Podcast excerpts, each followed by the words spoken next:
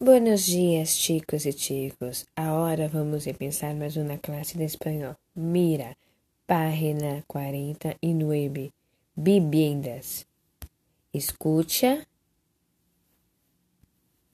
La vida en la calle. Hay millones de niños viviendo en las calles de Latinoamérica. La mayoría de nosotros hemos escuchado acerca de ellos o tal vez los hemos visto en las noticias.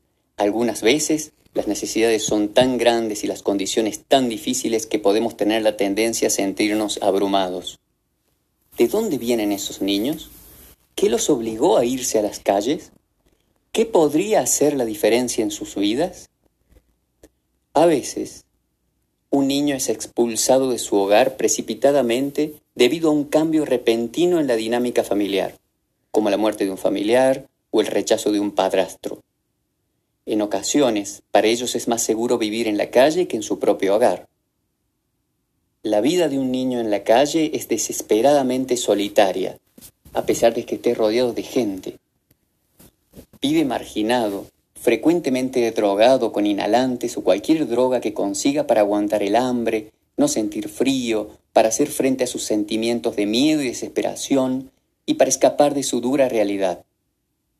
Casi todas las noches se van a dormir en la fría acera de concreto, los túneles de las alcantarillas, techos o en estacionamientos. Están expuestos a la violencia y a conductas ilegales todos los días. Las bandas y las autoridades locales pueden golpearlos si los descubren. Se ven obligados a luchar solos por el resto de su vida sin la ayuda de los padres o del gobierno. Desafortunadamente, la mayoría de las ciudades en Latinoamérica no tienen centros adecuados para atender a estos niños y jóvenes en riesgo. La única esperanza que ellos tienen es la supervivencia.